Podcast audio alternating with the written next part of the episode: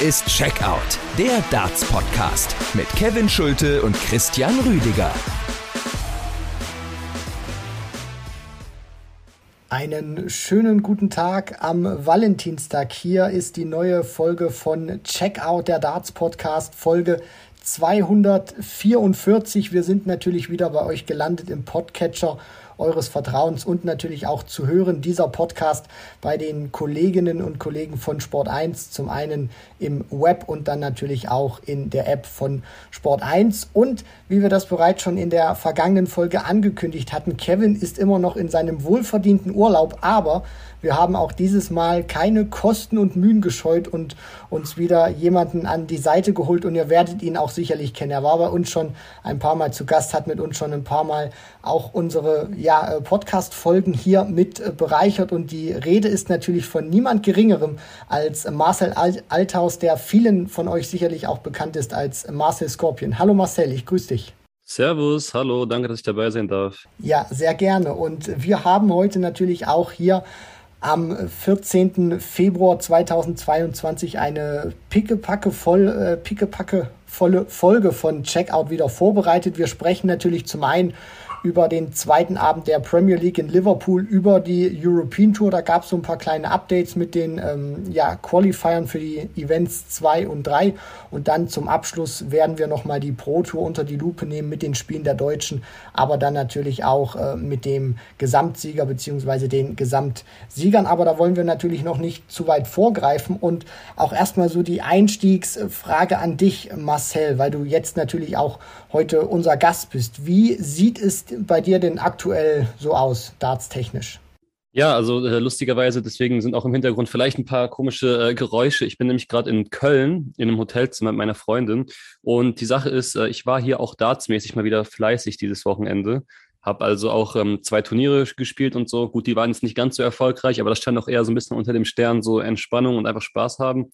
Aber ähm, in den letzten Wochen muss ich sagen, da lief es äh, dartstechnisch, glaube ich, echt so gut wie, wie noch nie. Ich bin aber immer noch extrem im Peter Wright-Modus unterwegs, was Equipmentwechsel angeht. Also ich habe Montag ein Turnier gewonnen mit Darts, die irgendwie vorne, also die nach vorne hin dicker wurden. Und jetzt habe ich äh, am Turnier äh, Freitag mit Darts gespielt, die nach vorne dünner wurden, also komplett die 180-Grad-Wendung sozusagen.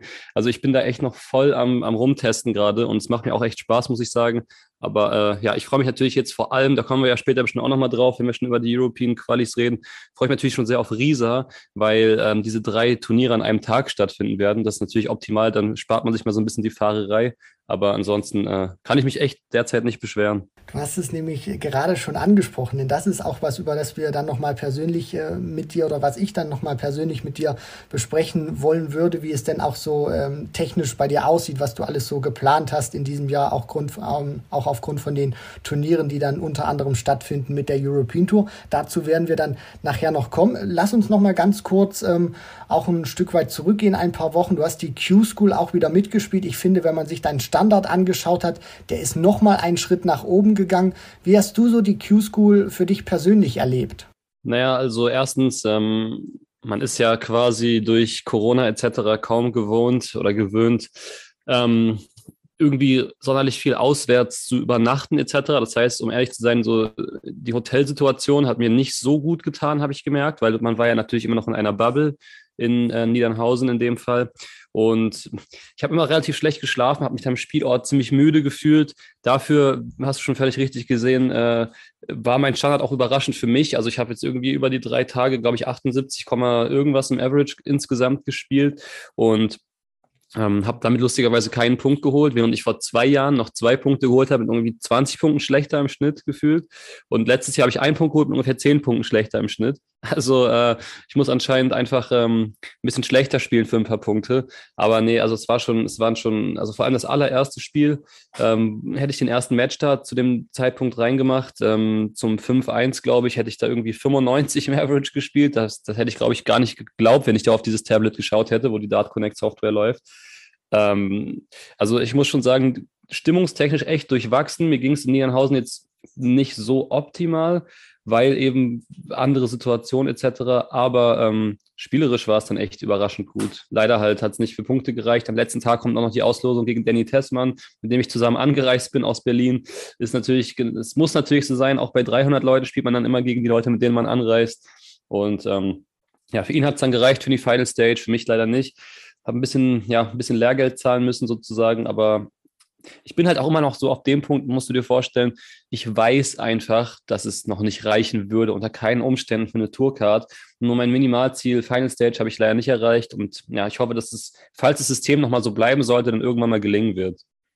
Ja, also wenn man auf jeden Fall deinen Standard sieht und deine Entwicklung, da ist es äh, teilweise auch schon ähm, überraschend dann zu sehen, dass du leider nicht die, nicht die äh, nötigen Punkte holst, beziehungsweise dann vielleicht auch die Ergebnisse einfährst, die du dir auch ähm, selber gerne wünschen würdest. Was, was glaubst du da, Marcel, fehlt vielleicht noch so ein bisschen, weil du auch das gerade schon angerissen hast, dass es auch viele Spieler in dem Feld gibt, die qualitativ nicht das Niveau gespielt haben, was du an den Tag gelegt hast, aber dann auch trotzdem ähm, weitergekommen sind, beziehungsweise dann mehr Punkte sammeln konnten. Sagst du, das ist vielleicht manchmal ein bisschen auslosungstechnisch nicht so ähm, gut gelaufen, vielleicht auch dieses System, was dann angewendet angewendet wird. Woran machst du das vielleicht fest? Weil es geht ja bei dir alles, alles wirklich, wenn man sich so auch die Statistiken anschaut, alles in die richtige Richtung. Das steigt immer weiter nach oben. Ja, also Thema Auslosung klingt immer wie eine blöde Ausrede, nur das Problem ist, es ist einfach so und das sagt sogar jeder, das sagt, das würde auch ein Dragutin Horvath äh, unterschreiben, das würde auch ein Nico Kurz unterschreiben, die, die Q-School, also ich habe jetzt einfach mal zwei sehr gute Spieler genannt als Beispiel, die Q-School ist halt sehr undankbar, weil du halt nur ein Spiel am Tag hast, wenn es schlecht läuft. Und da hoffst du natürlich auf ein Los, was okay ist. Und wenn, dann komme ich da morgens wie eine Schlafmütze verschlafen aus meinem Hotelzimmer ge, ge, gekrochen, äh, krieche quasi ans Board, spiele dann gegen irgendwie Davy Prosten, der im ersten Lecken Elver spielt.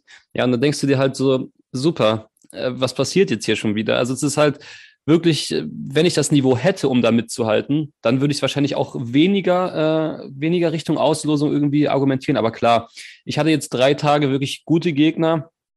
Äh, ich glaube, Tessmann spielt gegen mich 89.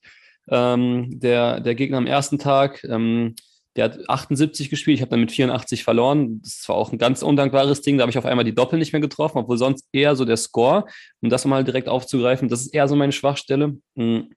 Und am zweiten Tag habe ich dann irgendwie auch ja, 85, 86 um die Ohren bekommen, aber auch nur, weil wir uns da echt schwer getan haben. Der hätte mich auch komplett, also vom Score her war das komplett krass. Also ich muss wirklich sagen, es ist wirklich, also bei mir fehlt vor allem Score. Also das ist ein ganz großes Problem von mir oft. Und wenn ich da aber drin bin, wie im ersten Spiel, dann geht auf einmal alles. Also es ist verrückt.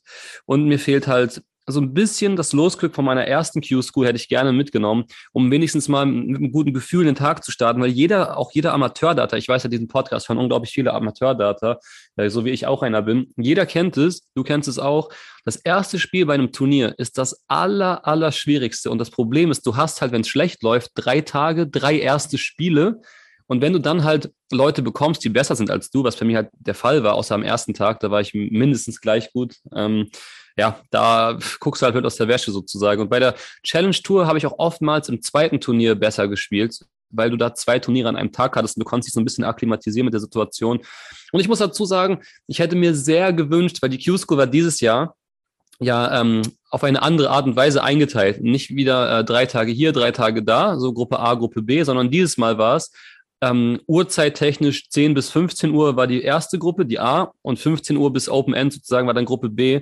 Und ich hätte wirklich zu allen Göttern gebetet, dass ich Gruppe 2 bin, weil das viel besser auch zu meinem wirklich verkorksten Schlafrhythmus passt. Aber ähm, natürlich war es dann nicht so. Natürlich musste ich in Gruppe 1, soll keine Ausrede sein, aber ähm, ich habe da einfach in der Halle wirklich, mit jedem Schritt, den man auf diese Halle zugeht, äh, sinkt mein Selbstbewusstsein aktuell noch. Und das ist eine Sache, ähm, das würde ich sehr gerne in der, in, der, äh, in der Vergangenheit, in der Zukunft angreifen, kann aber auch sagen, dass ich auch das Gefühl habe, ich bin da auf dem richtigen Weg und kann mir auch vorstellen, dass es in ein paar Jahren dann noch ein bisschen besser klappt. Wie viele Stunden hast du da im Vorfeld von der Q-School trainiert? Ähm, das war schon krass. Also im Dezember vor allem ähm, habe ich mir wirklich, man hat es auch daran gemerkt, ich habe zum Beispiel viel, viel weniger Darts-Videos hochgeladen als normal, aber ich konnte das Thema Darts kaum noch hören. Es war wirklich, Darts WM lief die ganze Zeit ähm, schon wirklich so viel, dass es mich schon fast gestresst hat, alles zu gucken. Und gleichzeitig ähm, stand ich bestimmt meine drei, vier Stündchen an Bord und habe ähm, einfach laufen lassen, so, habe einfach versucht, eine gute Routine zu kommen, die mir Spaß macht. Und ähm, das waren bestimmt einige Stunden. Und das war dann auch wirklich eine kleine Erleichterung nach der Q-School, muss ich sagen, mal so ein bisschen auf die Bremse zu treten, weil es ist halt ein Hobby und äh, dieses Hobby ist wirklich in den letzten Jahren wirklich sehr, sehr viel meiner Kapazität, meiner Zeit irgendwie reingeflossen. Und äh, ja, umso schade sozusagen, dass ich mich, dass ich mich dann nicht wirklich belohnen konnte. Aber mein Gott, so war es dann halt. Also ich werde noch Zeit haben, Challenge Tour etc. Bin ich mal gespannt, was da geht. So sieht's aus. Und da wünschen wir dir dann natürlich auch für die Zukunft, für die kommenden Turniere, die du dann auch äh, spielst, sehr, sehr viel Erfolg und dass du dann auch neben den Averages, die bei dir weiter steigen, dann auch die Ergebnisse einfährst. Und jetzt kommen wir auch mit dir gleich in die Analyse hinein. Wir starten das Ganze chronologisch mit dem äh, Donnerstag, Marcel, wo die Premier League stattgefunden hat, der zweite Spieltag in Liverpool. Und bevor wir da auch in die Ergebnisse noch mal ein bisschen reingehen, das Ganze noch mal ein klein wenig analysieren, jetzt sind äh, zwei Abende von dem neuen Premier League Format praktisch Geschichte. Wie sehr gefällt dir das Format bislang, beziehungsweise was ziehst du aktuell für so ein kleines Fazit? Ich bin wahrscheinlich einer der wenigen Leute, die von Anfang an, als die Ankündigung rauskam, da gab es ja so einen kleinen Shitstorm auf Twitter und so, äh, wahrscheinlich einer der wenigen Leute, die ich habe direkt gesagt, ich finde es richtig geil, weil genau was die PDC argumentiert, ist meine Meinung. Du gibst so einem Abend meiner Meinung nach etwas mehr Bedeutung. Natürlich haben wir jetzt erst zwei Abende gesehen und ob es sich dann irgendwann abmüht und ob es langweilig wird, sehen wir dann wahrscheinlich erst in, ja, vielleicht erst in der nächsten Saison sogar. Die Saison ist alles neu, alles cool. Am Ende des Tages muss ich aber trotzdem irgendwie äh, sagen, es ist immer noch die Premier League. Und die Premier League war jetzt nie das, also äh, du musst dir ja so vorstellen, ich gucke sie sehr gerne und sie hat für mich auch einen sportlichen äh, Plus jetzt sozusagen, ein sportliches Plus bekommen an Bedeutung, dass die ganzen Abende sozusagen immer ein abgeschlossenes Turnier sind. Das finde ich richtig cool. Muss aber sagen, trotzdem ist immer noch die Premier League und es sind halt immer wieder die gleichen Spiele und das ist mir jetzt auch egal, ob es jetzt acht oder, oder zehn Spieler wären, am Ende des Tages sind es irgendwie immer die gleichen Spiele gewesen. Und ich muss sagen, so ein Tabellensystem gefällt mir deutlich schlechter. Natürlich gibt es das jetzt trotzdem noch, aber du hast einfach mehr Pep in einem Abend und das muss ich sagen, dass mir das, äh, dass mir das gut gefällt.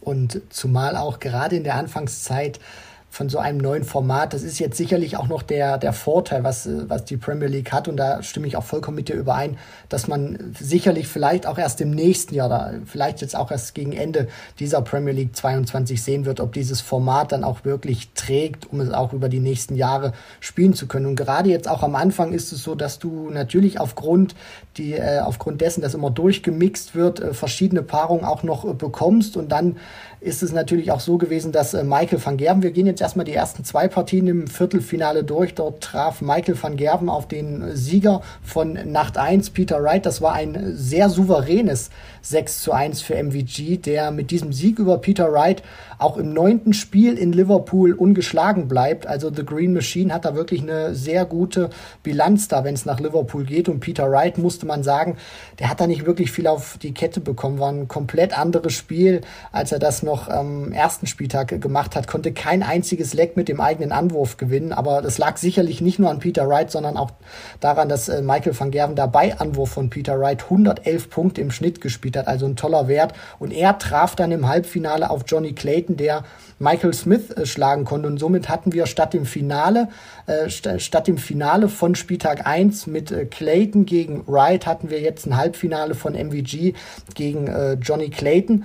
Und äh, da würde ich dich mal ganz kurz zu so fragen, weil das auch so der, der ein, die, die Einstimmung an dem Abend war. Wie äh, hat dir auch so gerade der Auftritt von einem Michael van Gerven gefallen? Weil dazu kommen wir dann auch noch mal in der, in der Pro Tour. Er hat ja nicht aktuell die glücklichste Phase seiner Karriere. Ja, also ähm, statistikmäßig ist es natürlich, also spricht das natürlich schon Bände, wenn man sich das mal anschaut. Ich meine, Van Gerben spielt 103 und ich meine, Wright ist schon jemand, den er unbedingt schlagen will, weil Wright hat ja des Öfteren gestichelt in den letzten Monaten und hat sich natürlich auch noch diesen Weltmeistertitel geholt in der WM, in der Van Gerven Corona-bedingt abreisen musste. Also ich glaube, dass der so eine dicke Rechnung eigentlich mit ihm offen hatte. Und Peter Wright hat mit seinem 84er Average wieder so ein bisschen in Wundertüten Peter Wright äh, gegeben. Also die letzten Wochen hätte ich mir nicht vorstellen können, dass der irgendwie imstande ist, aktuell überhaupt sowas zu spielen, also im negativen Sinne. Und ähm, ja, also das spricht ja ganz klar alles für, für Van Gerven. Der hat super gespielt und äh, hat sich natürlich ganz klar verdient durchgesetzt. Und ich meine, wenn du, wenn du auf diesem Niveau halt im Average 18 Punkte besser bist als dein Gegner, also das kann man sich ja mal ganz schnell hochrechnen. Da ist eigentlich, also es gibt immer so Average-Lücken, die kann man noch irgendwie schließen durch gutes Finishing und so, aber ich glaube, so eine 18-Punkte-Lücke bei einem Format wie Best of 11 ist wahrscheinlich mathematisch gesehen schon sehr, sehr schwer zu gewinnen. Also da müsst ihr ja wirklich mit dem Teufel zugehen, damit du das nicht, damit du, also da musst du eigentlich verlieren. Und hat Wright halt auch gemacht und Van Gerven souverän durch. Ja, genau, zumal es auch immer dieser Kontrast dann auch war, dass Wright eben nicht dieses Niveau auch bei eigenem Anwurf so hochhalten konnte, um mit diesen 111 im Schnitt von Van Gerven mitzuhalten. Und dann passiert eben genau das, was du auch gerade schon gesagt hast, Marcel. Dann ist einfach diese Differenz auch so groß, dass du teilweise diese drei Darts, die du eigentlich mehr hättest in diesem Leck, äh, wo du beginnst, dann gar nicht mit ausspielen kannst. Und den beiden, Johnny Clayton und Michael van Gerven, sind dann ins Halbfinale gefolgt. Joe Cullen, der sich 6 zu 3 gegen James Wade durchsetzte. Das war so gerade auch in der Anfangsphase die erste umkämpfte Partie, nachdem ja MVG und Johnny Clayton sich relativ schnell mit äh, 3 zu 0 absetzen konnten und dann auch diesen Vorsprung nicht mehr hergegeben haben. Und das äh, letzte Viertelfinale gewann dann Gervin Price. Auch das war sein erster Sieg in dieser Saison gewesen, konnte ja am ersten Spieltag in der Premier League ging er gleich im Viertelfinale raus. Also zum Auftakt zog dann ebenfalls ins Halbfinale ein. Und ähm, bevor wir dann nochmal zu den Halbfinals und den Finals jetzt gleich kommen, äh, für, für Joe Cullen, gerade weil das auch derjenige ist, der, muss man ja so vielleicht auch sagen, nominell als letztes mit reingerutscht ist durch seinen Mastersieg, war das für ihn gerade schon jetzt auch sehr wichtig, an diesem zweiten Spieltag auch schnell das Viertelfinale zu überstehen, um auch schnell dann Punkte auf der, auf dem Scoreboard in der Tabelle zu haben. Ja, also ich glaube, Joe Cullen ist halt äh, aktuell, ja, also ich glaube, die letzten zwei Jahre der PDC zeigen einfach, dass das Masters, also einfach jetzt mittlerweile ein sehr, sehr wichtiges Turnier geworden ist. Ich meine, wenn man sich überlegt, letztes Jahr kommt Johnny Clayton durch, holt sich dann später die Premier League, spielt das eins der grandiosesten Jahre, die, glaube ich, jemals ein Einzelspieler im Darts abgeliefert hat. Jetzt macht Joe Cullen auf einmal das Gleiche. Ähm, da kommen wir natürlich gleich auch nochmal zu, was der noch am Wochenende sonst abgerissen hat, aber genau wie du sagst, ist es wichtig, das Selbstbewusstsein zu bekommen. Und beim ersten Spieltag sah er schon so ein bisschen nervös aus, fand ich. Jetzt sah das alles ein bisschen runder aus. Und man muss natürlich dazu sagen, dass äh, der das Ding halt, also kommen wir gleich noch zu, dass er dann auch noch dann natürlich den Weg ins Finale findet und äh, einen super Einstand hat und einfach wirklich mal ganz, ganz deutlich macht, ähm, dass er da auch hingehört und man merkt ihm sowas von an, dass ein Selbstbewusstsein dort entstanden ist. Also das ist wirklich der Hammer. Also mich freut das auch sehr. Ich war nie der größte Joe Cullen-Fan, aber ein bisschen äh, gewinnt er mein Herz gerade, muss ich sagen. An welche Art und Weise liegt das ähm, auch? Was, was gefällt dir gerade so momentan an diesem Joe Cullen? Naja, es ist schon diese, also diese Lockerheit in seinem Spiel, wenn er halt trifft, ist halt unverschämt. Also jeder, der selber spielt, der weiß, dass du mit dem Wurfstil eigentlich nicht treffen kannst, aber er macht's halt und es ist halt unglaublich, wie, wenn er diesen, diesen Zug auf die Triple hat, wie locker und wie er dann auch die Switches macht und wie er dann auch immer die Doppel direkt trifft. Also das hat schon was, das Spiel. Äh, ich war nie sein größter Fan wegen so einer Aktion damals in Sindelfing, als er gegen Martin Schindler gewonnen hat im Glaspalast und das Mikrofon dann an sich gerissen hat, weil die Fans natürlich ein bisschen unfair vorher waren, was ich auch nicht gutheißen kann. Ähm, man, man, sollte nie den ausländischen Spieler äh, auspfeifen, nur weil der deutsche Spieler gerade verliert. Das macht keinen Sinn, weil es ist Quatsch. Ähm, dann hat Joe Cullen das Mikrofon genommen, hat gesagt, ja, sorry Leute, habe ich euren deutschen äh, Spieler rausgehauen, hat so ein bisschen mit dem Publikum halt so ja, sich angelegt und da ich natürlich mit Martin gut befreundet bin, ähm, hat mich das einfach sehr geärgert so. Aber ist ja mittlerweile auch schon vier Jahre her. Aber es ist auch so eine Sache, die ich damals in meinem Kopf hatte. Aber spielerisch ist natürlich gerade Joe Cullen echt sehr, sehr, sehr, sehr gut zu schauen. Und er hat dann genauso wie Johnny Clayton im Halbfinale Comeback Qualitäten bewiesen. Johnny Clayton äh, lag dann auch im äh, Halbfinale 1 zu 4 zurück gegen Michael van Gerven, konnte dann aber fünf Lecks in Serie gewinnen, auch zweimal die 110 gecheckt, einmal dann auch in einem ganz wichtigen Moment erstmalig zur Führung und Joe Cullen, der dann vielleicht auch ein bisschen beflügelt war aufgrund dessen, dass er James Wade das allererste Mal im TV schlagen konnte im Viertelfinale, konnte dann auch noch mal ein vielleicht sogar noch größeres Comeback dann landen. Er lag 1 zu 4 und 2 zu 5 gegen Gervin Price zurück, die noch, muss man ja mittlerweile sagen, Nummer 1 der Welt und dreht dann in diesen letzten vier Legs in dieser Partie dann auch nochmal richtig auf, wo aus diesem 2 zu 5 ein 6 zu 5 wird und spielt dann insgesamt jetzt festhalten ein 117,8er Average mit einer 100% Doppelquote. Also das ist dann auch in dem Sinne, muss man wirklich fast so sagen, egal wie du dann heißt, auch wenn du die Nummer 1 der Welt bist mit Gervin Price, wenn dann Joe Cullen so aufdreht, dann hast du wahrscheinlich kaum noch was entgegenzusetzen, oder? Nein, das ist unmöglich. Du kannst ähm, gegen so ein Average, das sind, äh, das sind im Schnitt fast zwölf Darts, das sind so 13 Darts ungefähr. Das ist halt, das ist halt quasi, un und dann auch mit der 100% Doppelquote, das ist, äh, ist auch frustrierend so, weil du weißt, egal, also wie du schon sagst, ist auch egal, wie du heißt, egal, wo du stehst. Ähm, es ist wie so, das ist wie diese Michael Smith Dampfwalze, die manchmal so, die manchmal einfach kommt. Da, da ist, du bist machtlos. Also der, vor allem wenn dann auch noch so ein Joe Cullen das abliefert, der so, so entspannt irgendwie dabei auch noch aussieht, du bist, also du, du bist einfach frustriert als Gegner. Du wirst, du wirst keine Chance haben. Und genauso war es in dem Fall auch. Und das Finale spielten dann Johnny Clayton und Joe Cullen. Johnny Clayton, der es auch schaffte, nach äh, Spieltag Nummer 1 auch jetzt wieder ins Finale einzuziehen, aber diesmal eben den kompletten Schritt ging und sich für diesen Abend 10.000 Pfund sicherte. Ist ein äh, bisschen weniger als du heute für den Auftritt hier bekommst, Marcel, aber trotzdem ganz schön, ja. ganz schön äh, großes, äh, ganz schön, ähm, ja, eine ganz schön beträchtliche Summe dann auch wieder 10.000 sich, sich eingesteckt. Und man muss ja auch äh, sagen, er war in dem, in dem Finale, hat ihn auch wieder, finde ich, das ausgezeichnet, was Johnny Clayton mittlerweile sehr häufig auszeichnet, äh, dass er in den wichtigen Momenten da ist und Joe Cullen war eben einer, das ist vielleicht noch so seine kleine Schwäche momentan, dass er herausragende Matches hat, aber dann auch im nächsten Probleme auf die Doppel hat und sich somit auch sein gutes Scoring kaputt macht. Und so finde ich, war das in dem Finale auch. Hinten raus in den wichtigen Momenten war er dann nicht ganz so stabil. Ich finde es aber lustig, wenn ich mir die Statistiken so anschaue, weil ähm, 180er hat Kallen mehr geworfen, aber 140er und 100er hat Clayton besser geworfen und äh, auch die Checkouts waren bei Clayton besser mit 37,5 Prozent gegen 30,7 Prozent bei Joe Cullen. Da fragt man sich natürlich, woran es dann da liegt, dass der Average am Ende des Tages in Anführungszeichen nur bei 88 gegen eine 93 von Joe Cullen äh, steht und es dann einfach trotzdem auch reicht. Also das finde ich sehr interessant. Da ähm, ja, werden anscheinend einige Aufnahmen dabei gewesen sein, mit denen er nicht zufrieden war, weil sonst macht so eine Statistik eigentlich kaum Sinn, weil ich meine, das sind eigentlich Bombenzahlen.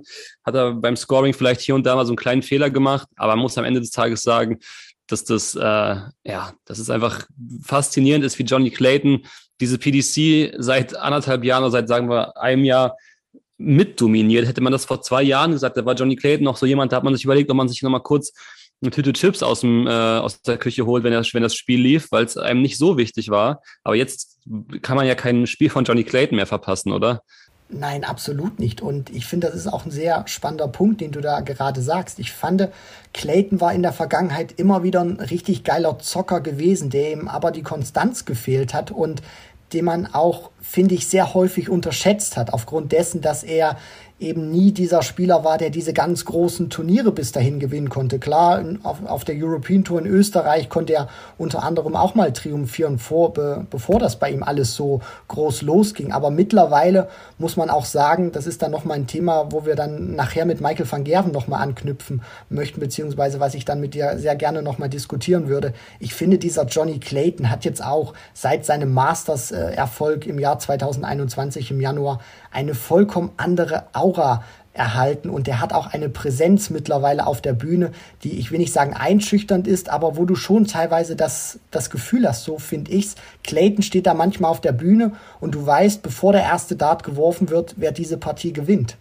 Wie gesagt, wenn er seine 140er Maschinerie anwirft zum Beispiel, dann 140 ist eben meiner Meinung nach, also die 140 ist, das ist, da streiten sich vielleicht die Geister, aber die 140 ist eine sehr unterschätzte Aufnahme, weil ähm, die 180er, die können dich rausbringen, die können, die können deine Dynamik auch kaputt machen, obwohl man, es klingt jetzt erstmal so, hä, du hast eine 180 geworfen. Ja, aber du bei einer 180 hast du immer Bestätigungsdruck. Es ist sehr laut vom Caller. Es ist die Möglichkeit auf einen neuen Data eventuell. Und bei einer 140 setzt du den Gegner so dermaßen unter Druck und bist aber dabei noch relativ entspannt. Also 140er Aufnahmen, gerade im Scoring, sind die wichtigsten im, im Darts, meiner Meinung nach, weil sie auch das, also wer viel 140er wirft, ist eigentlich auch so das ist so das Zeichen für Domin, für, also für, für ja, Dominanz und vor allem auch einfach Konstanz. Also diese beiden Dinge werden dadurch so ein bisschen hervorgehoben. Und ich glaube, dass da Johnny Clayton, also dass dem da fast keiner was vormacht. Wenn der erste Dart da ist mit seinem schönen flachen Steckwinkel, dann legt er die nächsten einfach drauf und es sieht einfach, sieht einfach alles unverschämt gut aus und äh, absoluter Man to watch bevor wir jetzt die äh, Premier League äh, abschließen und dann Haken dahinter machen, weil uns auch viele immer wieder geschrieben haben, Mensch Kevin, Mensch Christian, was sind denn so eure Favoriten für die Premier League 2022? Gerade jetzt auch mit diesem Format finde ich schwierig auszurechnen, gerade weil man auch keine, keine Blöcke mehr spielt, weil es jetzt, äh, das ist ja auch wieder gut so, immer mehr Richtung Normalität geht und jetzt ein anderer Spieler vielleicht im, im März wieder ein vollkommen anderes Momentum hat, dann ist wieder ein Spieler im April besser oder dann in der heißen Phase, wenn es dann richtig in, in die Crunch-Time geht im Mai. Äh, kann, kannst du dann wirklich einen Favoriten jetzt ausmachen in der Premier League, so Wright, Clayton vielleicht mit, äh, mit Gervin Price dann noch oder sagst du, das ist eigentlich dann auch abhängig, wer wann wirklich auch eine richtig gute Form hat? Also seit ich Darts gucke, aktiv, also so richtig aktiv, ähm, das war so Anfang 2017, ähm, da war es noch ein bisschen anders. Da fand ich, dass Favoriten sich noch viel favoritenmäßiger auch immer durchgesetzt haben. Ich meine, es ist nur eine äh, kleine Zeitspanne, es sind fünf Jahre, aber jetzt ist es so, wie du schon gesagt hast, es ist unfassbar. Heute kann der Spieler der Beste sein, morgen ist der Spieler der Beste. Also, wenn ich hier auch die Players Championships durchscrolle, von Averages her, da sind so viele Überraschungen dabei, es sind so unfassbar viele Leute, die einfach unglaublich gute Leistungen äh, bringen können. Aber auf die Premier League bezogen finde ich so gut wie unmöglich überhaupt was zu sagen. Man könnte vielleicht per Ausschlussverfahren sagen, dass, äh, dass man vielleicht sagt, okay, so ein Gary Anderson traut man es vielleicht aktuell nicht zu oder so, aber ich könnte jetzt nicht sagen, wer da oben steht am Ende der Saison. Also ich könnte es überhaupt nicht sagen, aber wie cool ist es eigentlich? Weil die ersten zwei, drei Jahre, die ich halt geschaut habe, da war halt Van Gerven so langweilig dominant sozusagen. Das war halt komplett krass. Hat jedes Major da geholt oder war zumindest immer ziemlich weit und so. Und Premier League Finale, auch als ich zum ersten Mal in der O2 war beim Finale, da hat der Michael Smith wirklich demontiert. Also das war halt schon fast langweilig. Und jetzt ist zum Beispiel so, Peter Wright hätte ich jetzt erstmal gedacht, aber jetzt kommt dieser Spieltag und dann denke ich mir schon wieder so, boah, schwierig. Also ich glaube, das ist aktuell äh, unglaublich schwierig, da überhaupt was vorherzusagen. Wir werden das natürlich beobachten. Äh, jetzt am kommenden Donnerstag geht es dann äh, weiter am 17. Februar mit Spieltag Nummer 3 in Belfast. Dort wird dann gespielt. Johnny Clayton geht in diesen Spieltag als Tabellenführer mit 8 Punkten. Dahinter Peter Wright mit 5 äh, Punkten. Dahinter ist dann gefolgt auf Rang 3 Joe Cullen mit 3 Zählern. Und dann kommen Michael van Gerven, Gervin Price, Gary Anderson und James Wade auf den Plätzen 4, 5, 6 und 7 mit jeweils 2 Punkten. Der einzige, der noch noch keine Zähler für die Tabelle einfahren konnte. Das ist der Bully Boy Michael Smith. Gut, dann hätten wir das abgehakt und kommen jetzt zum zweiten Tagesordnungspunkt von drei. Das ist der European Tour mit den ähm, European Tour Qualifiern für die Events 2 und 3. Und bevor wir dann auch noch in die Qualifier ein bisschen detaillierter reingehen, weil es da auch aus deutscher Sicht sehr interessant wurde, da gab es jetzt noch von der PDC ein kleines Update bezüglich der European Tour, damit da alle Zuhörerinnen und Zuhörer im Bild sind. Es werden in diesem Jahr insgesamt 13 Events gespielt, beziehungsweise sollen es gespielt werden. Da hoffen wir natürlich, dass da auch alles genauso äh, vonstatten geht, wie das bislang geplant ist. Und der Start wird sein Ende Februar vom 25. bis 27. Februar in Riesa in der Sachsen Arena mit den International Darts Open. Es soll vor 2000 Fans pro Session gespielt werden. Dort geht, äh, dort gilt dann die 2G Plus Regel. Das hat die PDC Europe bekannt gegeben und das Event, was zum Beispiel im äh, März hätte stattfinden sollen, Ende März vom ähm, Ende März, danach hätte äh, stattfinden sollen im März, das sind dann die Belgian Darts äh, Open, die wurden jetzt äh, verschoben vom März in den September, so ist es richtig, vom 23. bis 25. und dafür wird dann ein Pro Tour Wochenende in Niedernhausen stattfinden, also an diesem Wochenende, wo dann praktisch äh, dann wo dann äh, praktisch das äh, European Tour Event von äh, Belgien hätte stattfinden sollen. Das heißt, es gibt jetzt eine neue Reihenfolge. Die ersten drei Events werden allesamt in Deutschland stattfinden. Riesa wie bereits gerade angekündigt, dann Hildesheim vom 11. bis 13. und München vom 16. bis 18. April. Das sind die drei European Tour Events zum Auftakt. Und äh, du hast das auch schon angang, äh, eingangs erwähnt, Marcel, der Associate Member Qualifier oder zum Beispiel auch der Host Nation Qualifier, der für dich ganz interessant ist, die werden für alle drei Events in Riesa gespielt, beziehungsweise bevor das European Tour Event dort stattfindet. Deswegen da auch die Frage an dich, weil ich glaube, du hattest mal in einem Podcast bei uns äh, gesagt, dass du auch, was Qualifier angeht, zeitlich, äh, ähm, Quatsch, kilometertechnisch auch immer ein bisschen begrenzt bist. Das heißt, die Frage an dich, spielst du die Host Nation Qualifier für alle drei Events mit? Also ähm, das Kilometer technisch begrenzt bezieht sich eher darauf, also dass ich ähm, mir so denke, fahre ich jetzt für ein Spiel im Qualifier im schlechtesten Fall nach Sindelfing. So, das wäre die Frage. Würde ich natürlich wissen, ich habe mich qualifiziert für München, da werde ich ja wohl den Teufel tun und dann nicht hinfahren. Aber ich sag mal so, ähm, diese Chance ist ultra, ultra gut für mich, weil sich Riesa einfach auch ja entfernungstechnisch von Berlin aus am besten erreichen lässt. Das ist schon mal Punkt eins. Und dann auch noch, dass jetzt diese drei Möglichkeiten an diesem Tag irgendwie bestehen, finde ich, finde ich sehr, sehr cool. Vielleicht mal ein bisschen Erfahrung sammeln, ein paar Spiele mehr äh, absolvieren als drei wäre natürlich super. Und ähm, man hat dann ja quasi diese Garantie für die drei äh, Qualifier und muss eben nicht irgendwie, äh, stell mal vor, du fährst irgendwie nach München zu Quali, es werden zwei Plätze nur ausgespielt oder so, was es ja auch mal gab. Und dann sind da irgendwie 110 Teilnehmer. Das ist halt so krass. Aber jetzt ist eigentlich die, also die Sterne stehen sehr gut, dass ich da einen coolen Tag haben könnte. Hat natürlich äh, nach wie vor kaum Ambitionen, mich wirklich dann auch für die Bühne zu qualifizieren. Aber ich denke mal, das sind so, die European Tour ist so mit eine der, der coolsten Möglichkeiten. Und jetzt auch noch mit diesem Blockweise. Ich fände es cool, wenn das so bleiben würde, weil ich glaube, dass viele Spieler das richtig cool finden, weil man eben nicht mehr hier und da hin muss, sondern dass man jetzt vielleicht mal drei Qualis pro, pro äh, Spielort quasi macht, das natürlich nur so, wie es Sinn macht, macht natürlich nicht Sinn, jetzt die nächste Woche schon wieder drei Qualis zu machen. Wobei vielleicht schon, dann hätte man früher sozusagen die Qualis alle abgehakt, müsste die PDC Europe auch erst bei den ganzen Events, also können den Tag später erst aufbauen oder so. Aber ich muss ganz ehrlich sagen, ich freue mich sehr drauf und ich finde, das ist eine coole Möglichkeit, ähm, auch einfach mehr Erfahrung zu sammeln. Ich denke mal auch, dass viele Spieler das mitnehmen werden. Sind das deine ersten Host Nation Qualifier?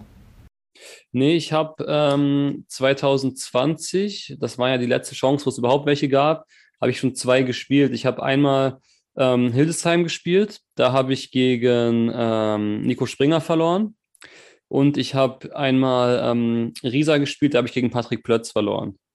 Und ähm, da drücken wir dir dann natürlich jetzt auch die Daumen für die drei Qualifier, dass du da auch äh, für dich den maximalen Erfolg mit rausziehen kannst. Und äh, wer weiß natürlich auch, es kommt sicherlich hier und da auch immer ein Stück weit mit äh, auf die Auslosung an, was du da auch an deinem äh, Board vielleicht für Gegner bekommst. Und wir drücken dir da auf jeden Fall äh, erstmal die Daumen. Marcel, da spreche ich auch für, für Kevin.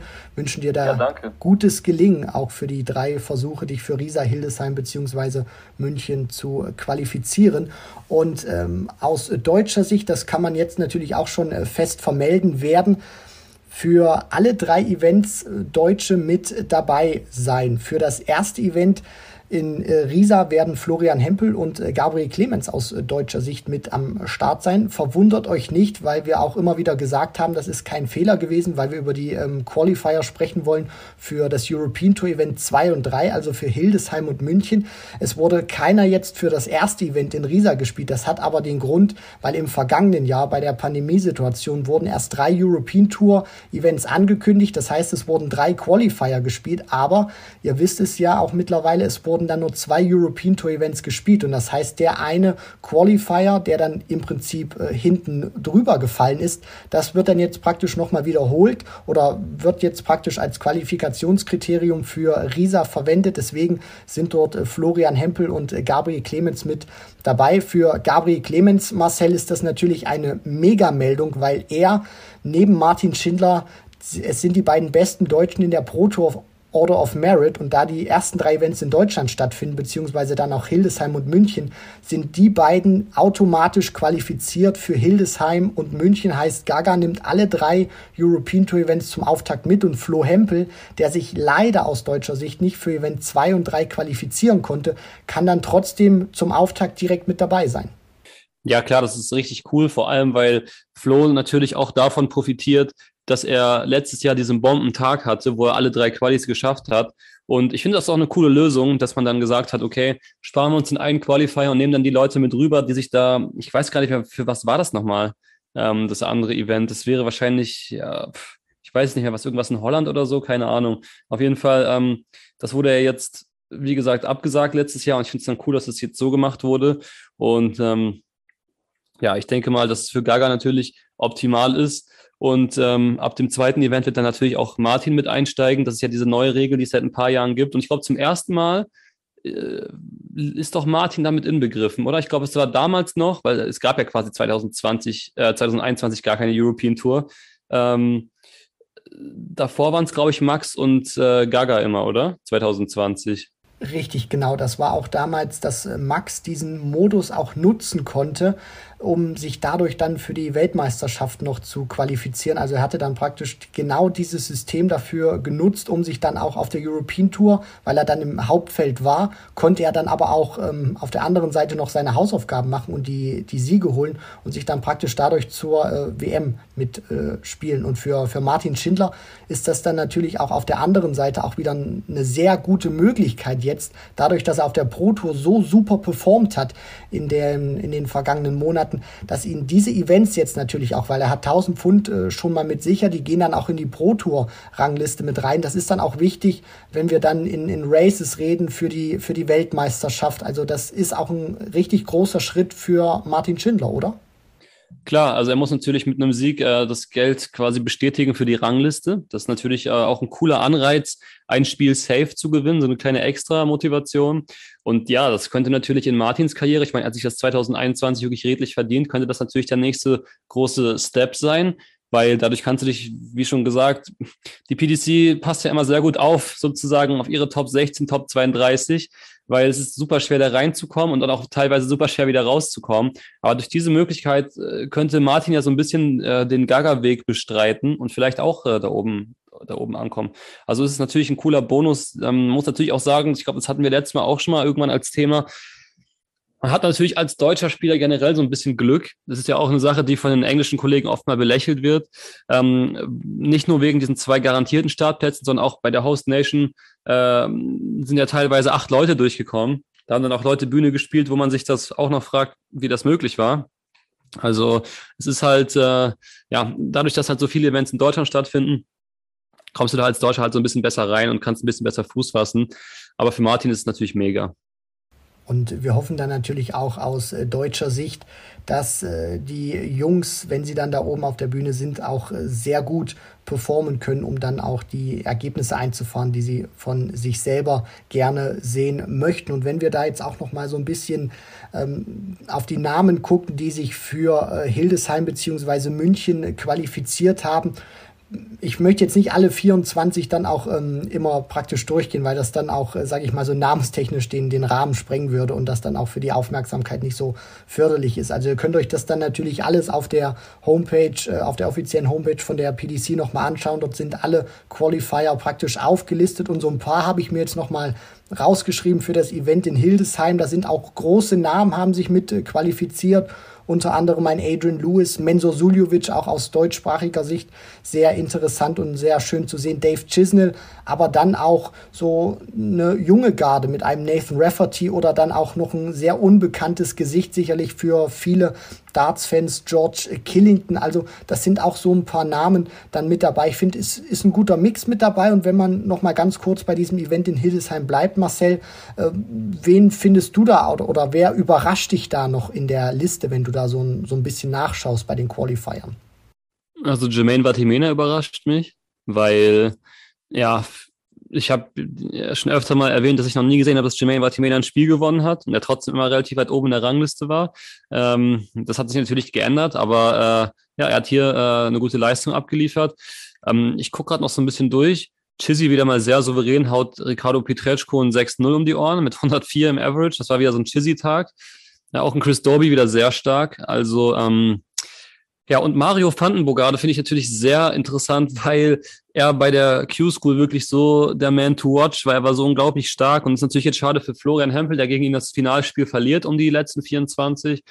ähm, ich muss auch sagen, diese Ansicht hier in Dart Connect sieht sehr interessant aus, weil einfach so viele Leute durchkommen, dass es dann einfach nach oben hin vorbei ist. Man ist es ja von Players Championships gewohnt, dass man dann oben bis zum Finale irgendwie hochscrollen kann.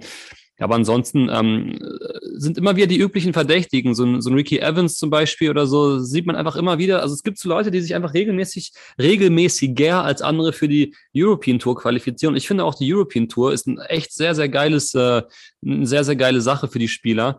Und ähm, Devin Peterson auch hier an die 100 gespielt, hat sich qualifiziert, auch überraschend. Also sehr coole Namen dabei, würde ich sagen. Ja, und vor allem auch für Devin Peterson, wenn man mal bedenkt, wie der am struggeln war jetzt im vergangenen Jahr oder auch in diesem Jahr fehlen bei ihm noch äh, vollkommen die Resultate. Da ist es natürlich auch schön zu sehen, dass er sich dann für äh, die Bühne wieder qualifizieren kann und dort in äh, Hildesheim auch versuchen kann, wieder deutlich besser zu performen, wie er das dann auch gerne hätte. Und für das dritte Event, da wurde dann natürlich auch noch der Qualifier gespielt für München. Da hat sich dann aus deutscher Sicht Max Hopp qualifiziert. Über Max werden wir gleich auch noch ein bisschen ausführlicher sprechen sprechen, wenn wir in ein paar Minuten zur Pro Tour kommen. Hat auch in diesem Jahr, finde ich, wieder den Schritt nach vorne gemacht. Ist auch wieder eine Entwicklung zu sehen. Dave Chisnell auch wieder qualifiziert. Also der hat da kräftig abgeräumt. Raymond van Barneveld wird auch in München am Start sein. Und dann, was auch sehr viel internationalen Flair mit reinbringt, Danny Baggish konnte sich qualifizieren. Und einer, den ich mal so gar nicht auf der Rechnung hatte, das ist äh, James Wilson, der auch wieder erst zurückgekommen ist. Ja, das sehe ich auch gerade. Das ist aber echt cool, finde ich. Also James Wilson war ja in dem ersten Jahr, in dem ich komplett, also das war 2018, wo ich komplett alles geguckt habe, da äh, fand ich ihn immer sehr cool. Da hat er ja zwischenzeitlich auch mit seinem Spitznamen so ein bisschen experimentiert. Das war so die Phase in seiner Karriere. Ähm, ist, ist ein Spieler, den ich immer sehr gerne geschaut habe. Äh, und ich finde es absolut verdient und ich freue mich, ihn auf der Bühne zu sehen. Und ich denke mal, ja, wir haben, glaube ich, wann haben wir ihn das letzte Mal auf der Bühne gesehen, als er gegen Nico Kurz bei der WM äh, verloren hat? Oder hat er diese WM auch mitgespielt? Ich weiß es gar nicht. Da werde ich gleich nochmal gucken, Marcel. Das reichen wir gleich natürlich ja. nochmal nach. Ja, aber ansonsten, ähm, Adam Gavler ist auch stark, muss ich sagen. Also, ich glaube, der Gavlas ist auch so ein, der will auch einfach auf die Bühne. Das finde ich auch sehr geil. Also, sieht auch mal wieder nach einem illustren äh, Teilnehmerfeld aus. Ja, definitiv. Zumal man dann natürlich auch sagen muss, Adam Gavlas, einer, der schon äh, großartig äh, performt hat, jetzt auch gerade bei dieser Mini-European Tour im vergangenen Jahr, wo er das sehr gute Ergebnis hatte, tief dann rein in den äh, dritten Tag, wo er dann dadurch unter anderem auch zu den äh, European Darts äh, Championship gekommen ist. Und äh, das war jetzt nochmal so ein kleiner Roundup bei uns gewesen bezüglich der äh, European Tour, den Updates und den Qualifiern. Und jetzt kommen wir dann natürlich noch zum aktuellsten. Da hat die Pro Tour wieder stattgefunden am Wochenende, am Samstag und am Sonntag wurden die Events 3 und 4 gespielt auf dem Floor in Wigan und durchgesetzt hat sich diesmal nicht zwei, sondern ein Spieler und der heißt Joe Cullen. Am Donnerstag noch dieses Mini-Finale gespielt in der Premier League und jetzt äh, satte 24.000 Pfund abgeräumt an diesem Wochenende. 14 Siege am Stück. Das waren jetzt insgesamt seine Pro-Tour-Titel Nummer 6 und 7 und äh, sein, seine Titel Nummer 2 und 3 im Jahr 2022. Und wir haben erstmal Mitte Februar und ich verspüre da so ein wenig Johnny Clayton-Vibes, wenn ich ganz ehrlich bin, Marcel. Ja, auf jeden Fall. Also ähm, ich muss der Fairness halber sagen, das Wochenende war ich, wie gesagt, selber viel mit Daten beschäftigt. Dementsprechend habe ich das nur ein bisschen auf Dart Connect verfolgt und werde mir auf jeden Fall noch gleich so ganz entspannt ein paar Spiele anschauen. Ich finde das ja immer sehr cool, dass man da auf YouTube wirklich eine, eine große Auswahl auch bekommt von Spielen, die man sich nochmal anschauen kann. Ich bin ja auch immer großer Fan von Players Championships, weil ich einfach ja, dieses Brot- und Butter-Darts sozusagen einfach sehr, sehr liebe und weil es da einfach wirklich ja um den Sport geht, das ist was für Puristen und das ist halt einfach nice und da freue ich mich auf jeden Fall, mir die Spiele anzuschauen. Man muss aber sagen, also äh, es gab ja jetzt quasi seit 2019, nee, Anfang 2020 gab es auch noch ein Wochenende, glaube ich, mit zwei Players Championships.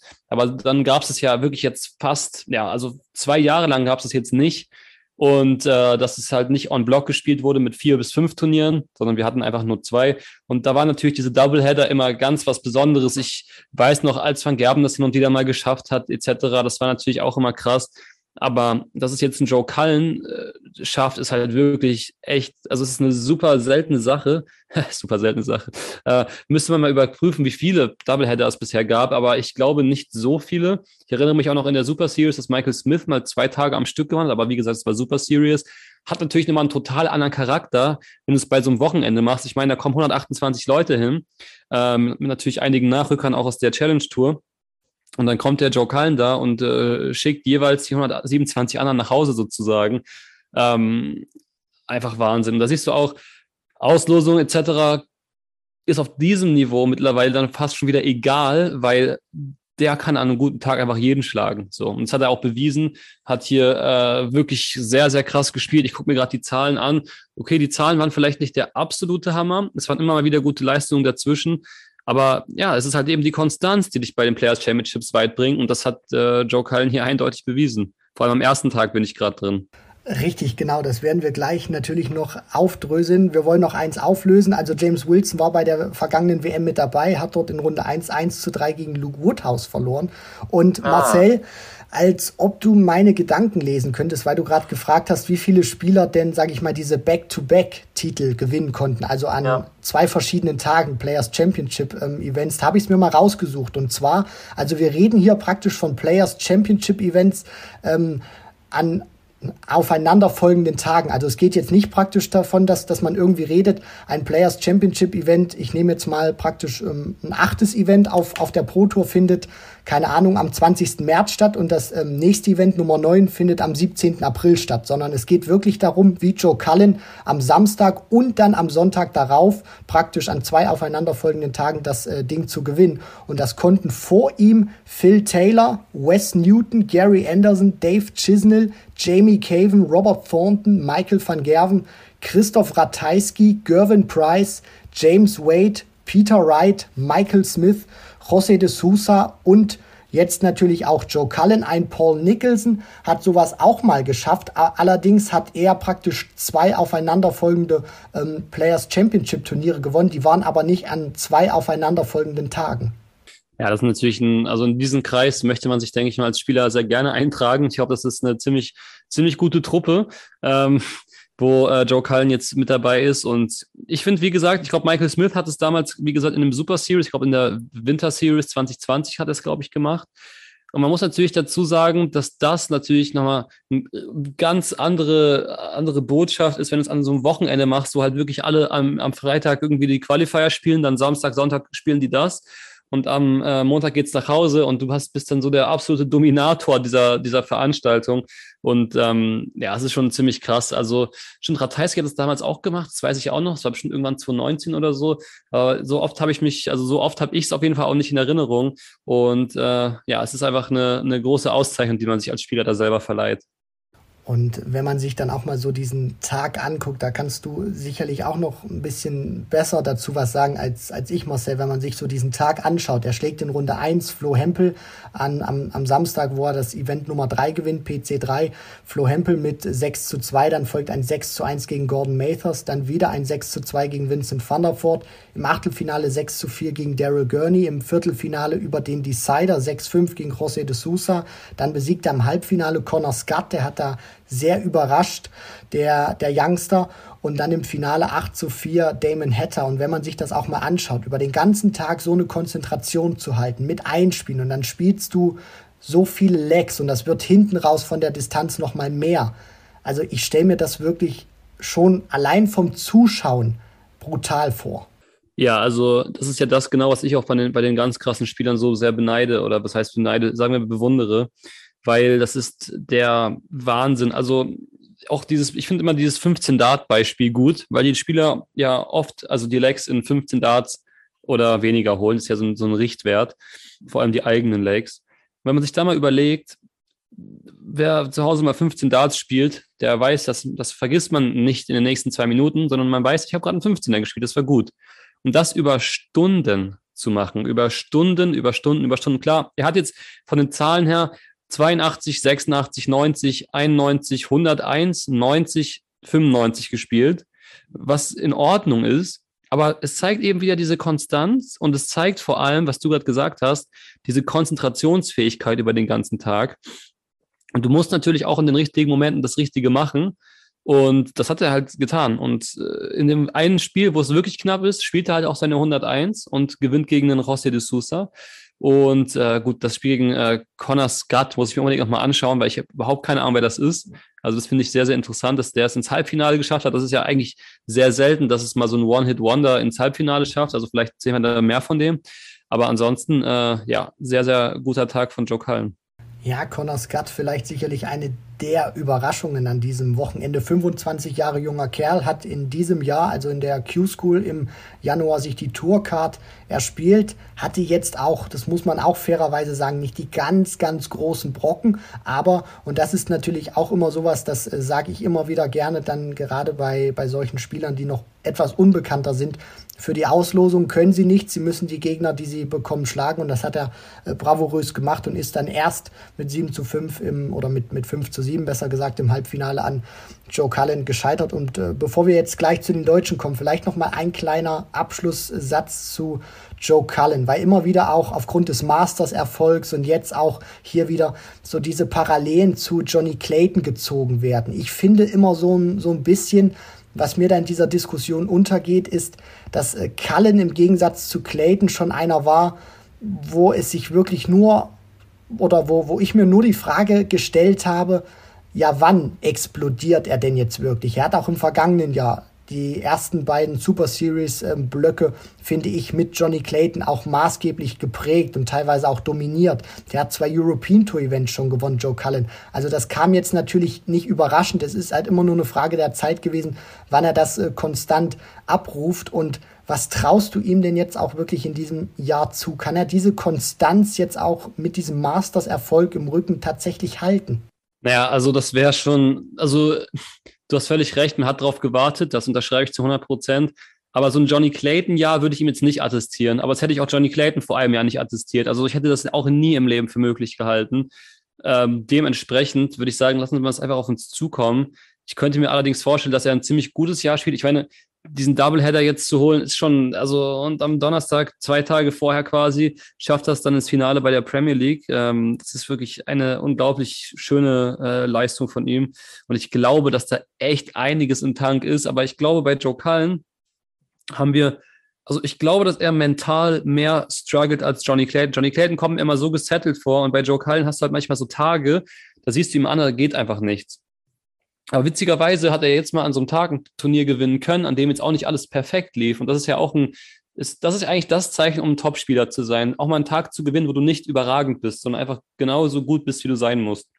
Dann nehmen wir das auch als schönes Schlusswort für Joe Cullen und biegen jetzt ein für die Deutschen an Tag 1. Da lief es leider aus deutscher Sicht nicht ganz so gut. Das beste Ergebnis war eine dritte Runde von Max Hopp, der da auf dem Weg dahin Peter Wright schlagen konnte und somit auch Gervin Price noch als äh, Nummer eins praktisch gelassen hat, beziehungsweise äh, Peter Wright die Möglichkeit verwehrt hat, dann im weiteren Turnierverlauf noch die Nummer eins der Welt hätte werden zu können, was äh, nach Tag eins auch weiterhin bestehen geblieben ist, bevor wir dann zu Tag zwei kommen ist. Das beste Ergebnis ist nach wie vor auf der Pro Tour aus deutscher Sicht das Achtelfinale von Martin Schindler bei dem ähm, Players Championship 2. Gabriel Clemens ist äh, genauso wie äh, Florian Hempel in Runde 1 ausgeschieden. Gaga scheiterte an José Justicia mit 6 zu 3, der 102 gespielt hat. Der Spanier Florian Hempel, wie bereits erwähnt, scheiterte an Joe Cullen. Max Hopp hat seinen Wurfrhythmus auch ein bisschen verändert. Dazu kannst du sicherlich auch noch ein bisschen ähm, mehr sagen. Marcel ist schneller geworden, an Kim Heibrechts gescheitert in Runde 3. Ricardo Pietreczko erst im Decider, in Runde 2 an José Justicia und Martin Schindler am Überraschungsmann, ebenfalls im Decider in Runde 2 an Connor Scott. Wie hast du so den Tag aus, aus deutscher Sicht, beziehungsweise was, was gibst du da so für ein, für ein Fazit?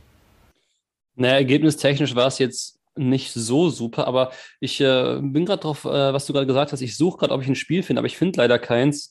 Äh, ich habe Max neuen äh, Rhythmus zum Beispiel noch nicht gesehen, aber ähm, finde ich natürlich sehr cool, dass er ähm, daran jetzt gearbeitet hat, weil ich glaube, dadurch merkt er jetzt gerade so ein bisschen, äh, oder dadurch, dadurch zeigt man einfach auch nach außen, finde ich, dass man ein Kämpfer ist, dass man sich von einer Formkrise erstmal nicht unterkriegen lässt und ähm, ich denke mal, der, der wird wieder auf einem guten Weg sein. Das habe ich aber auch schon immer gesagt. Ich ich weiß einfach, dass der ein super Dartspieler ist und da wird, ich glaube auch, dass da mal sehr, sehr viel mental äh, am Start ist, so deswegen.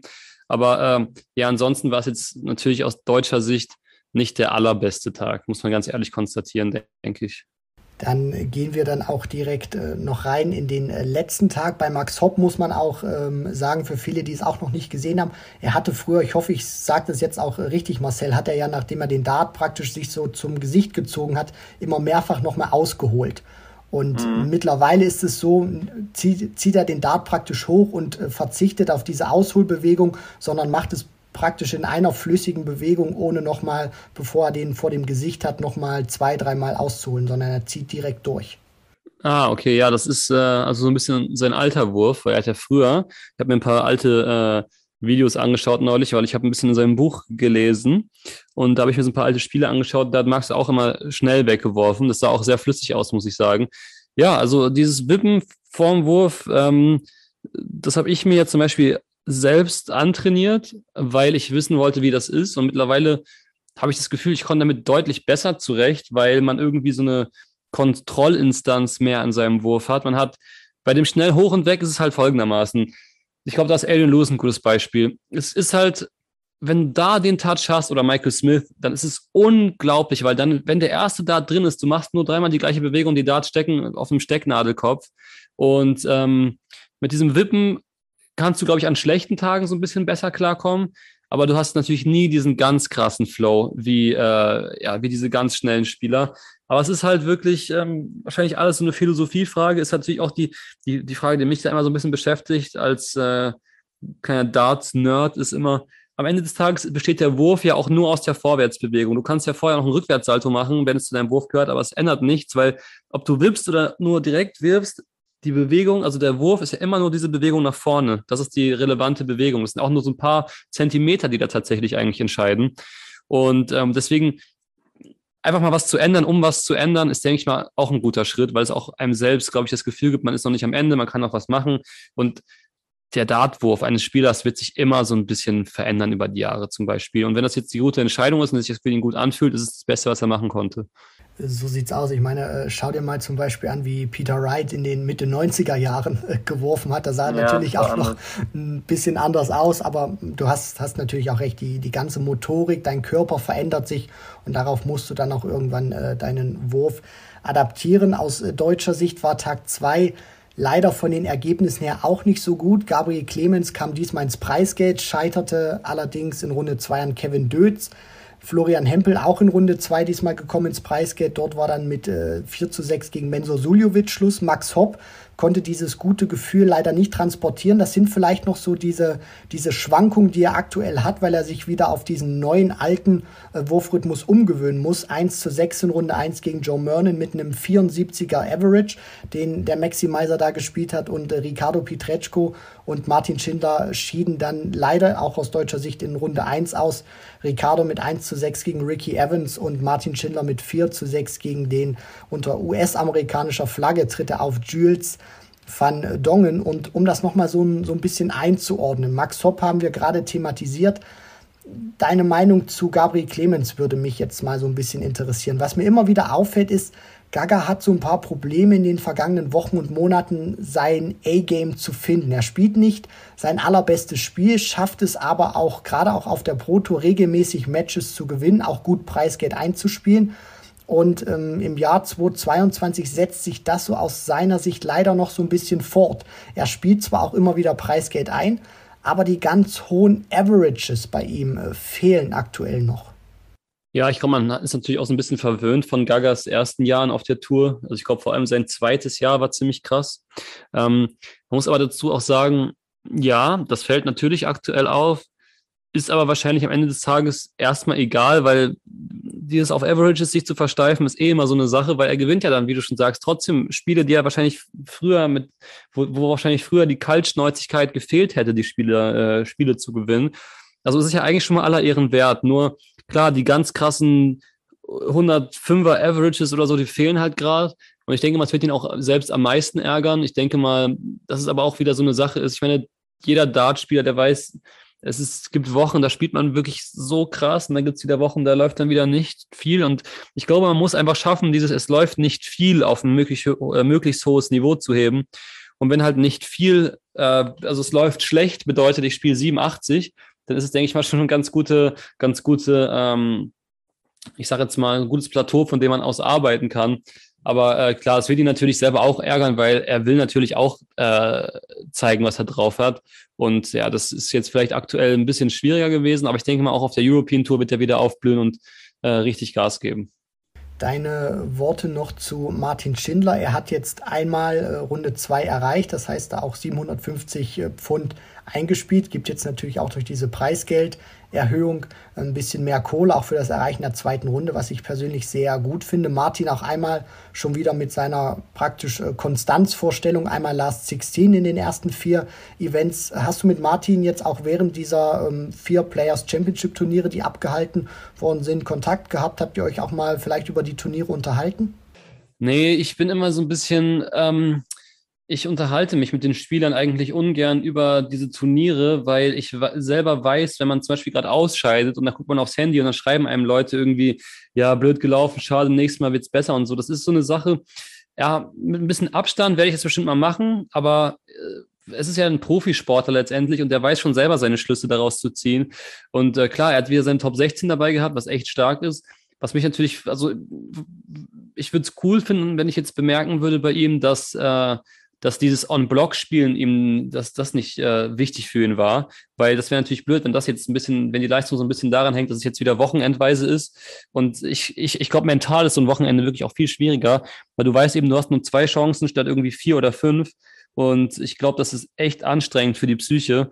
Aber ähm, ich vertraue da auch in Martin und denke, dass er sich da auch wieder, äh, wieder höher kämpfen kann als dieses Wochenende jetzt. Ich meine, gegen den Van Dong hat er auch, habe ich auf dem Handy ein bisschen geschaut, hat er auch geführt und so, hat es dann irgendwie noch abgegeben. Also das ist halt, er ist dann auch ein bisschen undankbar natürlich, aber ich glaube, wir sollten uns da keine allzu großen Sorgen machen. Ich denke mal, Martin hat die letzten anderthalb Jahre wirklich echt bewiesen, was er drauf hat und es wird wahrscheinlich auch noch ein bisschen so weitergehen so sieht's aus. Und von den Statistiken her war das auch wirklich alles äh, vollkommen in Ordnung, auch wenn du schon natürlich auch vollkommen zu Recht gesagt hast, man sollte nicht immer so auf die Averages ähm, drauf schauen. Das sagen auch immer so die englischen Kollegen. Deswegen Martin, da stimme ich dir auch ähm, überein, ist da auf einem sehr guten Weg. Und stand jetzt, ich weiß noch nicht, ob du es wusstest, aktuell mit Gabriel Clemens für das World Matchplay und den World Grand Prix qualifiziert. Oh, krass, das wusste ich nicht. Ja, das ist ja natürlich richtig cool.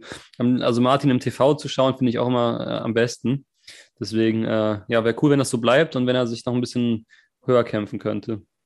Wir hoffen es natürlich, er hat die Qualität allemal und äh, ja, Preisgeld wird er auf den nächsten Events das kann man, denke ich mal, mit großer Sicherheit auch sagen, einspielen. Und dann hoffen wir natürlich auch, dass es reicht für große Turniere wie das Matchplay, wie den World Grand Prix, wo er sich dann auch mit den Topspielern im TV auf der großen Bühne messen kann, wie einem Joe Cullen, der, um das jetzt noch abzurunden, den, äh, den Sonntag gewinnen könnte, äh, den Sonntag gewinnen konnte, Players Championship 4.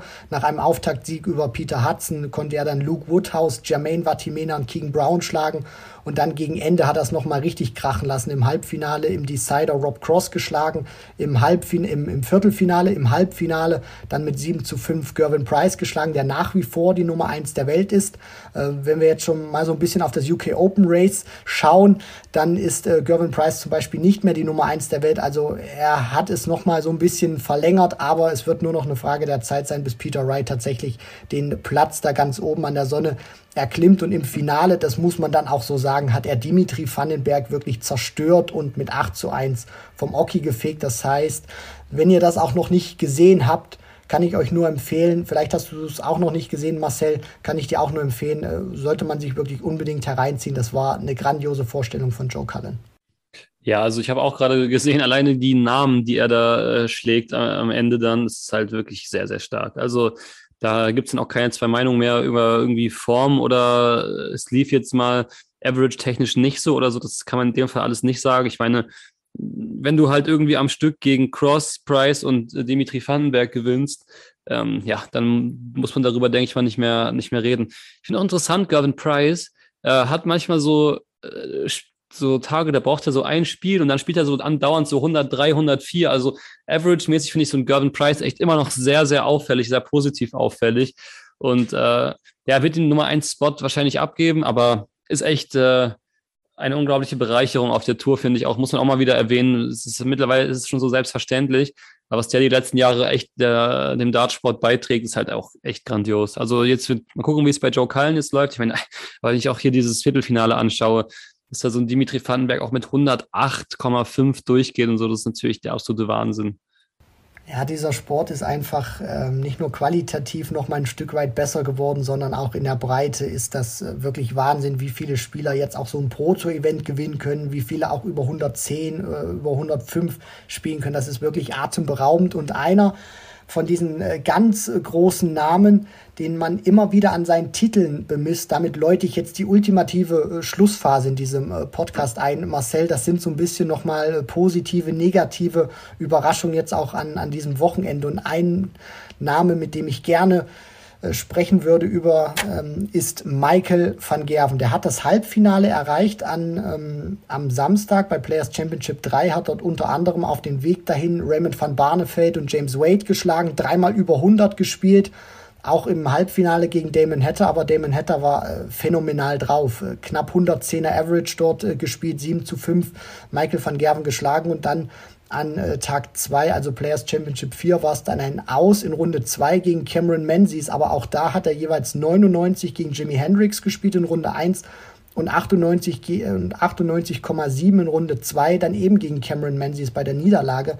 Aber ich habe trotzdem immer so ein bisschen dieses Gefühl, vielleicht liegt es auch daran, weil Van Gerven wirklich alles weggehamstert hat in den vergangenen Jahren an Titeln, äh, dass, dass man ihn vielleicht zu krass sieht oder dass man ihn oder dass man mit ihm zu kritisch ist. Was, was können wir aktuell mit Michael van Gerven machen? Weil er ist einfach aktuell jemand, der wenig Titel holt und in diesem Jahr auch noch keinen geholt hat.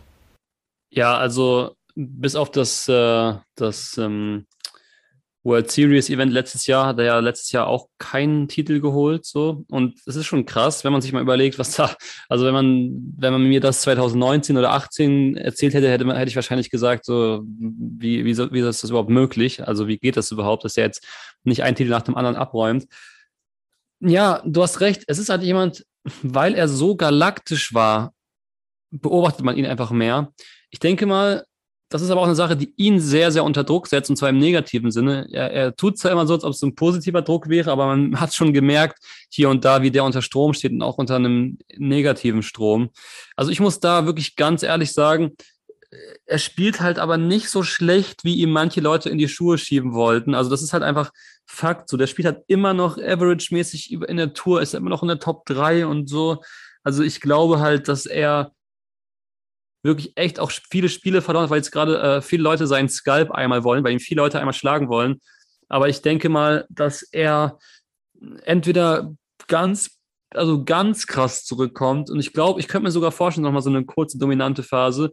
Oder er wird mindestens so bleiben, wie er jetzt ist, was ja auch nicht schlecht ist. Wobei, hast du irgendwelche Zahlen oder ein Gefühl, wo er in der Weltrangliste stehen würde, wenn es jetzt noch ein, zwei Jahre so weitergeht? Würde es dann noch für die Top 3 reichen oder eher nicht mehr? Das ist ein sehr interessanter äh, Punkt, den du da auch gerade angesprochen hast. Und zwar, wenn wir jetzt mal ähm, praktisch das Preisgeld rausrechnen, was die Spieler bis zur ähm, kommenden Weltmeisterschaft zu verteidigen haben, dann wäre Michael van Gerven nur noch die Nummer 6 der Welt. Krass, okay. Ja, das ist natürlich sehr überraschend. Also es ist schon, ja, da sieht man mal, was alles möglich ist.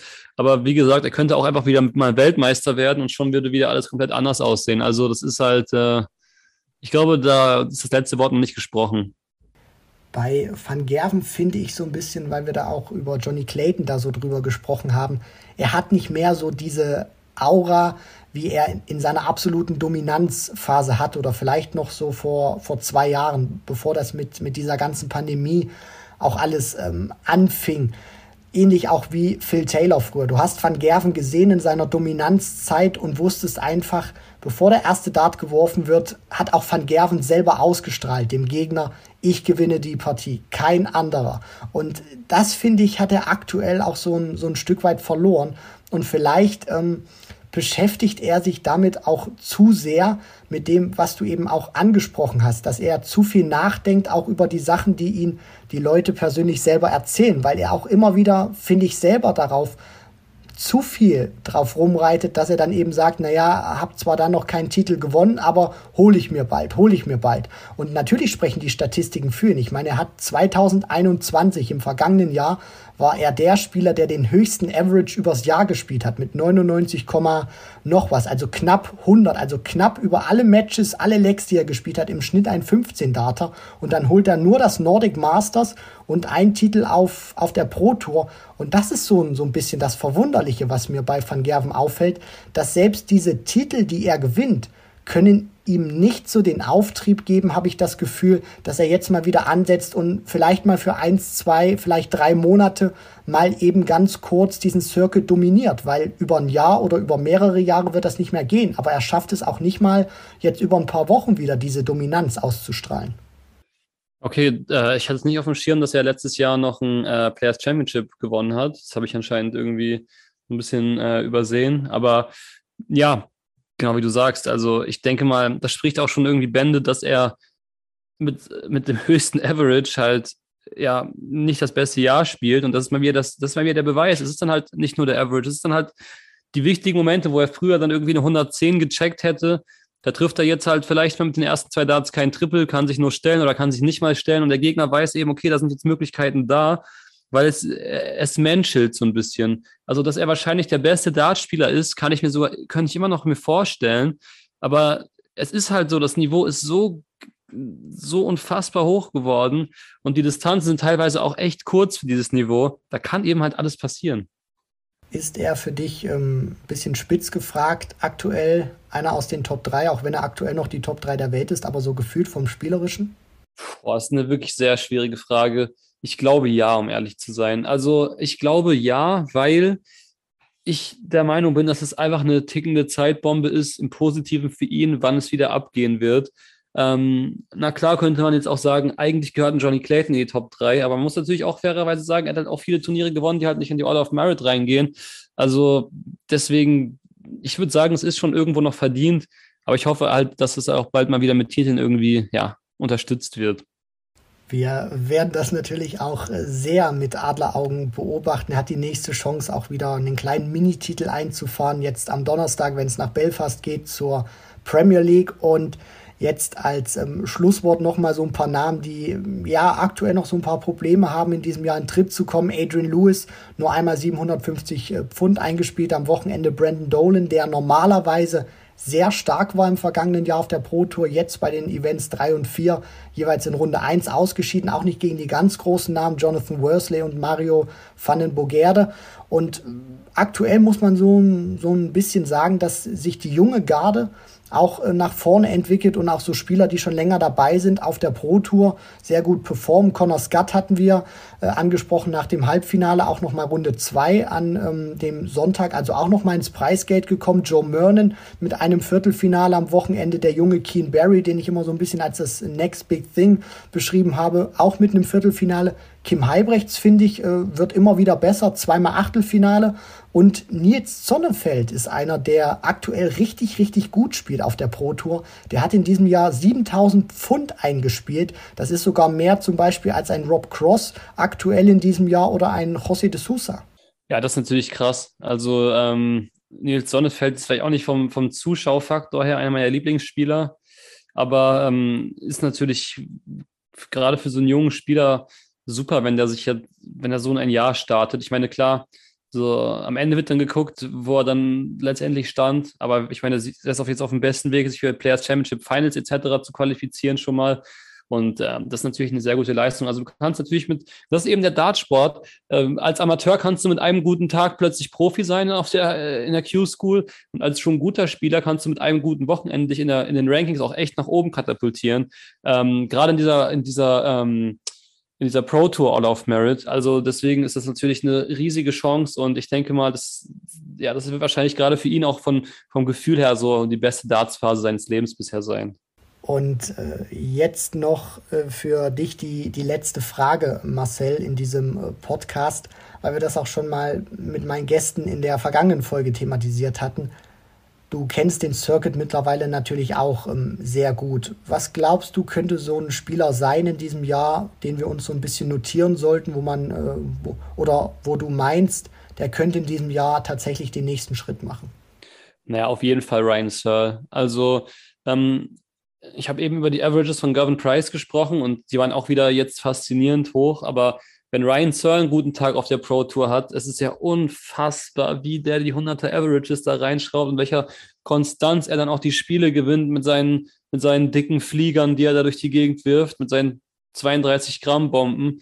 Also wirklich Ryan Searle, ich finde ihn als Marke einfach geil. Du hast einen Typen, der aussieht wie ein Heavy Metal Hörer, der mit schweren Darts äh, spielt, der sich dann auch Heavy Metal genannt hat, was auf zwei also was zweideutig gut zu ihm passt. Nicht nur eindeutig, sondern sogar zweideutig. Also das ist wirklich einfach eine Marke, eine Brand sozusagen, die ich auf dem Circuit echt cool finde, die nochmal so ein bisschen mehr Vielfalt auch reinbringt. Und ich glaube, dass Ryan Searle dieses Jahr irgendwo mal, also er hat ja schon jetzt ein Major-Finale letztes Jahr gespielt. Ich könnte mir auch vorstellen, dass er dieses Jahr ein Major gewinnt. Das äh, sagt Marcel, das ist eine tolle These zum Abschluss äh, dieser Folge. Wir haben da jetzt auch, ich habe jetzt nicht ganz auf die Uhr geschaut, aber ich denke mal so Stunde 15, Stunde 20 sollten wir auch äh, gerissen haben. Wir haben sehr viel untergebracht. Es hat, finde ich, auch äh, sehr großen Spaß gemacht, mit dir in dieser Zweierkonstellation darüber zu sprechen, Marcel. Deswegen auch nochmal der Dank an dich heute, dass du hier dabei warst. Ja, also danke für die Einladung. Mir jetzt auch echt Spaß gemacht und äh, Ihr wisst ja, ihr könnt mich immer wieder gerne einladen. Ich äh, hoffe, dass ich irgendwann auch mal von irgendeiner Challenge Tour oder European Quali mal was Positives zu berichten habe. Vielleicht äh, schaffe ich es ja in Riesa, mich für ein Event für die Bühne zu qualifizieren. Und dann würde ich natürlich äh, fast schon von mir aus anfragen, ob ich dabei sein kann, weil ich natürlich auch gerne mal so positive Kunde äh, ja, mitbringen würde.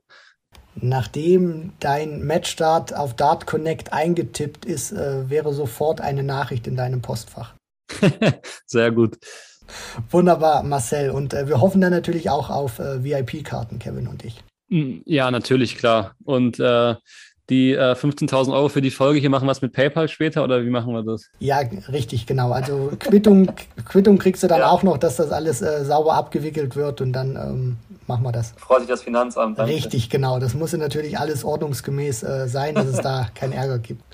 Wunderbar, Marcel. Ich äh, bedanke mich. Das war Folge 244 von Checkout der Darts Podcast. Mein Name ist Christian Rüdiger und nächste Woche gibt's dann wieder Folge 245 und dann gibt's ja auch wieder in gewohnter Konstellation. Kevin ist dann zurück aus seinem wohlverdienten Urlaub frisch erholt und dann ja äh, hört ihr wieder seine Stimme. Zum Anfang braucht ihr euch nicht mehr erschrecken wenn ich euch äh, zuerst praktisch was in die Öhrchen singe. Deswegen macht's gut äh, bleibt dem Podcast treu bleibt dem äh, Dartsport treu und ja Marcel auf jeden Fall wir hören uns hoffentlich dann natürlich auch schnellstmöglich wieder. Hat großen Spaß gemacht. Danke fürs Zuhören. Macht's gut. Bis dann.